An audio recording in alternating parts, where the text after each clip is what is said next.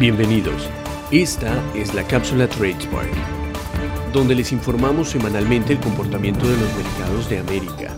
Comenzamos por Estados Unidos, luego los países del MILA, México, Colombia, Perú y Chile.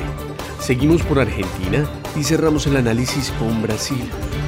Al final, no se pierdan la lupa, donde analizamos segmentos de diferentes industrias de interés del continente. Ahora sí, los dejamos con Fabricio.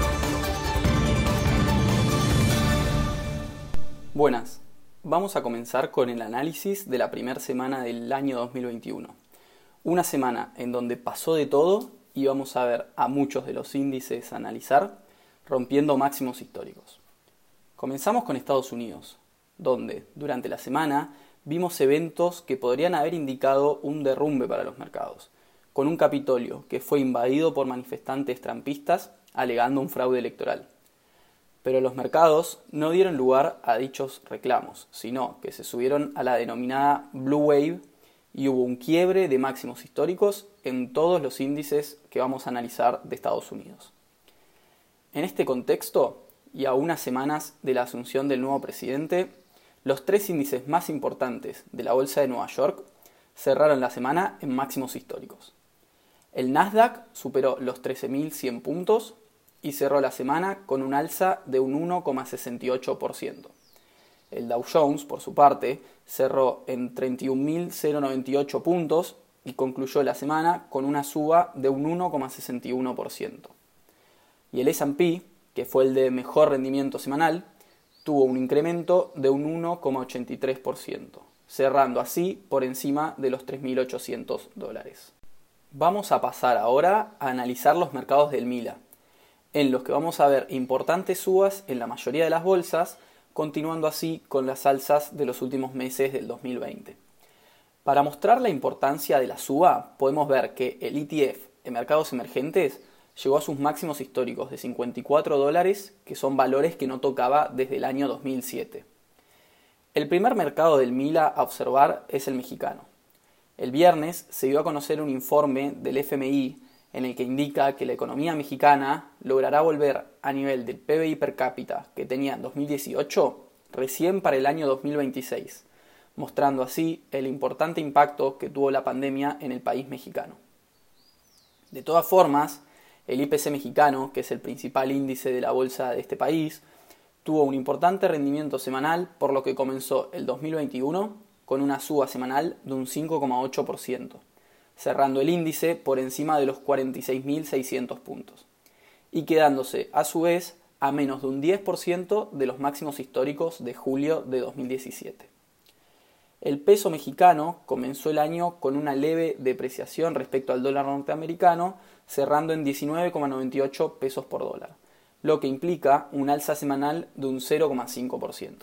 Continuamos el recorrido con Colombia, que tuvo la bolsa de menor desempeño de la semana, dentro de las del Mila.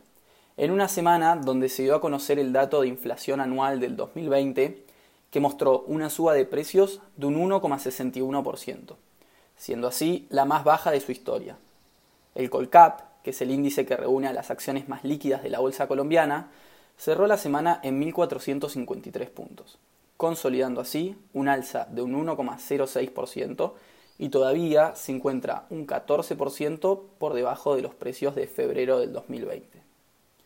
El peso colombiano, por su lado, en concordancia con las monedas de la región, se depreció la última semana respecto al dólar un 1,37%, cerrando en 3.469 pesos por dólar. Pasamos a analizar ahora al mercado peruano, cuyo índice general esta semana superó los 21.600 puntos y llegó a niveles que no tenía desde el año 2017, siendo ahora el máximo a superar el del año 2012 de 23.600 puntos. El sol peruano fue la única de las divisas del Mila que se apreció respecto al dólar norteamericano, concluyendo la semana en 3,62 soles por dólar, lo que implicó una leve apreciación de un 0,55%. Para finalizar con los mercados del Mila, llegamos a Chile, que tuvo la bolsa con mejor desempeño de la región durante la primera semana del 2021. En la semana, al igual que en Colombia, se dio a conocer el dato de inflación del 2020, que llegó al 3% durante este año. El IPSA, principal índice de la bolsa chilena, tal como indicamos antes, fue el de mejor rendimiento de toda la región, consolidando así un alza de un 9,16%. Todavía se encuentra lejos de los máximos históricos de enero de 2018, situándose a un 23% de dichos máximos. El peso chileno cerró la semana prácticamente flat con una leve depreciación de un 0,08% respecto al viernes pasado, respecto al dólar norteamericano, cerrando la semana en 712 pesos por dólar. Vamos a salir ahora del Mila para pasar a los otros dos grandes mercados de la región. En primer lugar tenemos Argentina, en una semana donde se comenzó a vacunar al personal de salud contra el coronavirus y donde han implementado nuevas medidas para restringir la circulación por el fuerte aumento de casos de las últimas semanas. El Merval fue el índice de toda la región que peor desempeño tuvo en la semana, y es la que peor rendimiento muestra desde el inicio de la suba sostenida de noviembre para mercados emergentes, mostrando así que es el país con la macroeconomía y fundamentals más complicados de la región. El Merval en pesos cerró la semana por encima de los 51.600 puntos, consolidando una suba de un 0,87% semanal, mientras que el índice, medido en dólares, sufrió una caída de un 4,3%, cerrando la semana en 346 puntos. El peso continúa con la misma dinámica de reducción de la brecha entre los distintos tipos de cambio subiendo el dólar oficial del Banco Nación ahora en 90 pesos y reduciendo los tipos de cambio alternativos, consolidando así el contado con liquidación en 145 y el blue en 161. Esto hizo que las brechas entre el tipo de cambio oficial y los distintos tipos de cambio lleguen al 61 y 78% respectivamente. Para terminar, tenemos al mercado más grande de la región, el brasilero en una semana en la que Bolsonaro salió a decir que el país está quebrado, mostrando la complicada situación fiscal que atraviesa Brasil.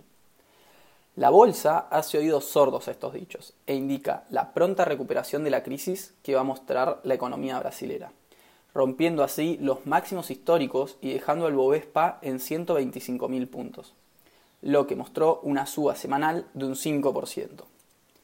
De todas formas, si analizamos el EWZ ETF medido en dólares en Nueva York, llegó a 37,7 dólares, mostrando una suba de un 1,7% semanal. Esta diferencia se da ya que el real fue la moneda de peor desempeño de la región en la semana, mostrando una depreciación de un 4,43% respecto al dólar norteamericano y cerrando la semana en 5,42 reales por dólar. Para finalizar esta edición, vamos a ver la lupa de esta semana, en la que vamos a ver diversos activos con importantes rendimientos en la primera semana del 2021. El primer activo que vamos a analizar es, sin dudas, el Bitcoin, que rompió el viernes los 40 mil dólares, mostrando no solo la fuerza del activo, sino la debilidad que está mostrando el dólar norteamericano frente a diversos activos y lo bullish que están los mercados mundiales. Tal como recomendamos en ediciones anteriores, hay acciones que replican bastante bien las criptomonedas, principalmente el Bitcoin. Estos, por ejemplo, como Riot Blockchain o Marathon Patent Group. La primera, Riot, dejó una vela semanal de un 56% de alza, mientras que la segunda tuvo un incremento de un 152% en la semana.